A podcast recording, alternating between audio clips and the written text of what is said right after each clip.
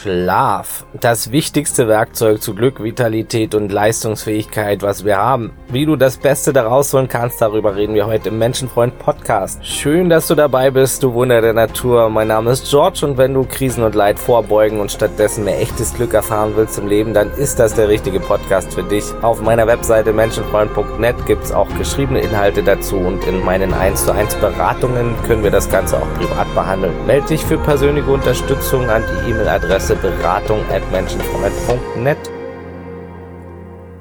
Wer so wie ich gerne sein Potenzial mehr und mehr ansteuern und entfalten möchte und gern Persönlichkeitsentwicklung betreibt und Krisen vorbeugt und ein weitestgehend glückliches Leben führen möchte, der kommt natürlich nicht um das Thema Schlaf herum. Nichts wirkt sich so sehr aus wie Schlaf. Schlaf ist neben Ernährung und Bewegung eines der wichtigsten Dinge für unsere Gesundheit und Leistungsfähigkeit. Schlaf ist einfach die beste Selbstoptimierung, die es gibt, der beste Energieboost, das beste Mittel gegen Stress und für starke Nerven, für eine gute Konzentrationsfähigkeit und natürlich eben auch notwendig für Fitness und Gesundheit. Alles braucht guten Schlaf. Die Gehirnleistung kann deutlich nachlassen, wenn man nicht gut schläft, und jeder kennt das, man bekommt dann an solchen Tagen nicht viel hin. Dabei gibt's Unterschiede von Mensch zu Mensch, auch was das Schlafverhalten angeht und das ist auch abhängig von der Lebensphase. Zurzeit brauche ich zum Beispiel um die sieben Stunden Schlaf im Schnitt. Manchmal sind es auch nur sechs und manchmal aber auch acht. Meistens wache ich jedenfalls im Schnitt nach sieben Stunden auf und das finde ich natürlich ganz gut zurzeit weniger Schlaf zu brauchen. So gewinne ich bisschen Zeit für den Tag hinzu. Früher waren es bei mir neun Stunden und jetzt habe ich ja gefühlt zwei Stunden mehr am Tag für meine Herzensprojekte zum Beispiel oder Hobbys und Sport oder andere Dinge ja, zu wenig ist natürlich auch immer sofort bemerkbar, aber auch zu viel Schlaf kann einen schlapp und träge machen. Ne? Die Schlafdauer ist auch abhängig vom Alter. Babys schlafen sehr viel, wie wir wissen. Jugendliche brauchen auch mehr Schlaf und Rentner zum Beispiel oft eher weniger, kommen mit weniger Schlaf aus. Aber viel wichtiger als die Länge ist auch hier die Qualität. Mittlerweile kann man die auch messen lassen mit sogenannten Smartwatches oder dem Aura-Ring oder auch Fitness-Trackern und den entsprechenden Apps, die dann ähm, die Schlafphasen und die Schlafqualität festhalten können. Wir schlafen in gewissen Schlafzyklen.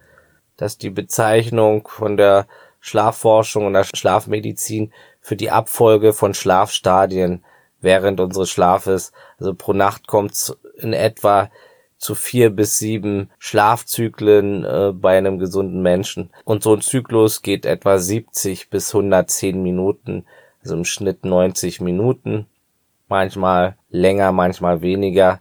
Und in der Zeit durchläuft der Körper die NREM-Stadien N1, N2 und N3 und wieder N2, gefolgt vom REM-Schlaf. Und wirst du jetzt in der Mitte von so einem Zyklus geweckt, zum Beispiel mitten im Höhepunkt oder in der, in der REM-Schlafphase, dann kann dich das auch ganz schön groggy und müde hinterlassen. Ne? Auch deshalb sollte ein Mittagsschlaf zum Beispiel höchstens 20 bis 30 Minuten lang sein oder eben 90 Minuten lang, also einen ganzen Schlafzyklus haben, um den Erholungseffekt zu gewährleisten. Also entweder ein kurzer Powernap oder einen ganzen Zyklus schlafen. Und wenn du morgens natürlicherweise aufwachst, also am Ende eines Zyklus, dann kann es gut sein, nicht nochmal einzuschlafen und direkt vom Wecker aus dem Zyklus gerissen zu werden. Und generell ist es auch gut, Schlafunterbrechung zu vermeiden und einen guten und erholsamen Tiefschlaf zu bekommen. Da regeneriert sich das Gehirn am meisten und am besten. Du kannst zwölf Stunden schlafen, wenn du keinen Tiefschlaf hast, ist das wenig nützlich. Ne? Sechs Stunden Schlaf mit genügend Tiefschlaf bringt mehr als zehn Stunden ohne Tiefschlaf. Und ja, eines der größten Tiefschlafkiller ist mitunter Alkohol. Alkohol verursacht Junk Sleep. Man schläft schnell ein, bekommt aber keinen Tiefschlaf durch Alkohol. Also es ist eigentlich das Dümmste, was Menschen äh, machen können, abends zum Einschlafen Wein oder sonst was zu trinken, weil schon ein Glas äh, deutlich die Schlafqualität ruiniert und den Erholungseffekt deutlich mindert. Und ja, oft kommen dann Menschen in so einen Kreislauf, am nächsten Tag wieder viel Kaffee oder andere Aufputschmittel und damit schleppen sie sich dann künstlich irgendwie durch den Tag und am Abend müssen sie sich dann wieder von dem ganzen Zucker und äh, Koffein runterholen mit Alkohol. Das ist natürlich ein ganz schlechter Kreislauf, in dem da einige drin stecken. Anstatt mal wirklich die Schlafqualität zu verbessern und dann fit und leistungsfähiger insgesamt zu werden und gesünder, wird hier einfach mit Substanzen hin und her geschüttet. Ne? Also am besten Alkohol meiden und wenn schon Koffein, dann am besten nicht fünf besser acht Stunden vorm Schlafen gehen, um eben den bestmöglichen Schlaf zu gewährleisten. Generell ist es gut, sich am Abend nicht zu sehr zu pushen, nicht zu spät Sport zu machen, auch das schüttet Adrenalin aus. Keine aktivierende Musik, keinen aufregenden Film gucken, lieber was Beruhigendes. Der Fernseher sollte sowieso nicht im Schlafzimmer stehen und es sollte auch nicht im, mit dem Computer im Bett gearbeitet werden. Dieser Ort sollte am besten getrennt sein vom Arbeitsort und ein sauberer Wohlfühlort zum Abschalten sein. Blaulicht ist gut zu vermeiden, wie wir wissen, am besten kein Handy oder Computer 30 Minuten vorm Schlafen gehen anstarren. Idealerweise hält man die gleiche Schlafenszeit ein. Da ist es natürlich sehr unterschiedlich. Also man kann zur idealen Schlafenszeit jetzt nicht direkt viel sagen. Da unterscheiden sich die Studienlagen. Die meisten gehen davon aus, dass es ziemlich egal ist, ob du jetzt 20 Uhr oder 1 Uhr morgens schlafen gehst, solange du ausreichend erholsamen, ungestörten Tiefschlaf bekommst. Also wann man schlafen geht, das muss man selber rausfinden, da sind die Menschen ganz unterschiedlich. Man bezeichnet das als die Chronotypen, da hat jeder ein bisschen einen anderen Chronotyp. Zum Beispiel gibt's da die Eulen und Lerchen, das hast du bestimmt schon mal gehört und laut Wikipedia haben in einer gemeinsamen Studie russische und belgische, belgische Wissenschaftler sogar vier Chronotypen identifiziert und haben sich dabei danach gerichtet, wann die Befragten im Tagesverlauf am liebsten schlafen würden. Neben Lerche und Eule machten sie die Mittagsschläfer aus, die am Nachmittag besonders müde, dafür aber morgens und abends fit sind. Die Nachmittagstypen sind hingegen um diese Zeit äußerst wach und haben ihr Tief am Morgen und am Abend. Also schau dann einfach mal bei dir, wann bist du am fittesten und wann am müdesten. So bekommst du deinen Chronotyp raus. Wenn du abends früh müde und morgens früh aufwachst, bist du eher eine Lerche, ein Frühaufsteher und eine Eule bist du, wenn du eher ein Langschläfer bist und abends erst sehr spät müde wirst, einen anderen Biorhythmus hast und wie gesagt, dann gibt's noch die Mittagsschläfer und die Nachmittagstypen. Manche Wissenschaftler identifizierten auch noch mehr Chronotypen, aber das sind so die Hauptarten und wir sind auch alles meistens Mischwesen und keine reinen Chronotypen. Ich gehöre zu denen, die morgens und vormittags am besten funktionieren, am klarsten sind. Ich bekomme dann mittags so tief und am späten Nachmittag und frühen Abend bin ich dann meistens wieder energetischer und werde dann so gegen 23 Uhr müde. Was mich bisschen stört, ich bin leicht aufzuwecken. Also ich hätte gern mehr die Fähigkeit, nicht so leicht aufweckbar zu sein beim kleinsten Geräusch.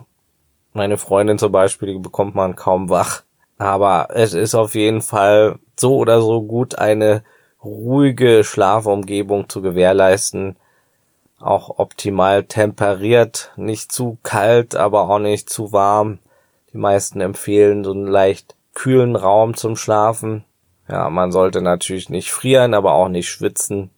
Noch wichtiger ist die Helligkeitsstufe. Es sollte ein möglichst dunkler Raum sein, denn sobald es zu hell wird, wird die Melatoninausschüttung gestoppt auch im Bad, wenn man nachts zum Beispiel raus muss, kein helles Licht anmachen. Das kann sofort den Rhythmus stören und dafür sorgen, dass man wieder schlechter einschläft. Ne? Um zu verhindern, dass man nachts raus muss, ist natürlich gut, nicht zu viel zu trinken vorm Schlafen. Und ja, man sollte auch nicht zu viel essen. Es wird empfohlen, zwei Stunden vorher nichts mehr zu essen. Also ich mache das jetzt auch nicht immer, aber ich versuche zumindest eine Stunde vorher nichts mehr zu essen. Man sollte natürlich auch nicht hungrig ins Bett gehen, total hungrig, aber so was Schweres im Magen und dass der Körper dann nachts da noch Zeug drin hat, zu viel, das ist hinderlich. Das ist absolut hinderlich. Das meiste wird abends ja sowieso nicht verdaut und stört den Schlaf und bringt keine Punkte. Besonders sollte nichts Fettreiches am Abend gegessen werden. Empfohlen wird Eiweiß und tryptophanhaltige Lebensmittel. Tryptophan ist eine Aminosäure und quasi die Vorstufe von Melatonin. Und ja, gutes Kauen ist wie immer sehr nützlich, um den Körper da schon mal zu entlasten bei der Verdauung. Ja, und dass man eben nicht zu viel am Abend isst. Dann ist man auf der sicheren Seite, das Maximum an Erholung und Aufladung bekommen zu können. Natürlich ist ein entscheidender Punkt auch eine gute Matratze. Da sollte man auf jeden Fall mal Probe schlafen drauf. Man kann sich heutzutage auch Matratzen nach Hause schicken lassen. Man lässt die Folie drauf und schläft da mal Probe. Das ist nochmal was anderes als nur Probe zu liegen. Die Matratze sollte natürlich zum eigenen Körper gut passen. Man sollte sie auch mal wenden, einmal im Jahr am besten. Und ja, am besten auch nicht 20 Jahre benutzen. Irgendwann sind die besten Matratzen auch über ihrem Zenit. Ja, viele können schwer einschlafen, weil sie einfach auch zu viel Gedanken haben und schwer abschalten können am Abend. Gerade deshalb missbrauchen ja viele auch Alkohol und andere Substanzen, womöglich noch Medikamente und all den Kram. Und das ist natürlich, wie gesagt, ein Teufelskreis, der keine Punkte bringt. Also eine gute Abendroutine kann da wirklich sehr hilfreich sein, sich zu beruhigen, auch zum Beispiel mit Meditation. Ich empfehle normalerweise Meditation nicht, wenn man müde ist. Es ist ja was, wo man klar und fokussiert sein möchte, aber Meditation kann zu verschiedenen Zwecken genutzt werden und am Abend kann so eine kurze Meditation sehr wohl gut helfen, die Gedanken zu beruhigen, runterzukommen. Und dann ist es auch völlig, völlig förderlich, wenn man in dem Fall müde wird bei der Meditation, was ich sonst eben vermeiden möchte. Und deshalb kann man sich hier auch hinlegen bei der Meditation. Sehr hilfreich ist, länger auszuatmen als einzuatmen. Das beruhigt auch den Körper. Und äh, dann sich fallen zu lassen, zu entstressen, loslassen zu lernen was vorher auch gut sein kann, wenn es viele Gedanken gibt, diese aufzuschreiben, ein sogenanntes Grübeltagebuch zu führen. Alles, was raus ist aus dem Kopf, ist hilfreich. Aufschreiben und abschließen. Du hast die Gedanken irgendwo stehen, brauchst sie dann nicht ständig den Abend noch rumwühlen. Mach dir ruhige Musik rein, mach die Meditation oder die Atemübung oder beides am besten bestimmte Kräutertees, Baldrian, all solche Sachen können helfen, auch zur Beruhigung. Das Handy sollte ausgeschalten sein oder im Flugmodus. Das ist sehr hilfreich, auch für die, für die Nacht dann. Und dann gute Nacht. Damit kann man auf jeden Fall schon viel erreichen. Generell ist Gift natürlich auch eine Schichtarbeit. Das bringt den Rhythmus so richtig durcheinander. Am besten du hast feste Zeiten und wenn du wirklich mehrere Wochen schlecht schläfst, im Schnitt sagt man hier drei Wochen, dann ist es auf jeden Fall sinnvoll, einen Arzt aufzurufen, weil dann stimmt irgendwas ganz und gar nicht. Es gibt ja auch Schlafkrankheiten, Schlafapnoe, Atemstörungen im Schlaf. Das ist alles gut das dann mal zu ergründen, wenn es wirklich, man sich wirklich sehr groggy fühlt und überhaupt keinen erholsamen Schlaf mehr hat. Ne?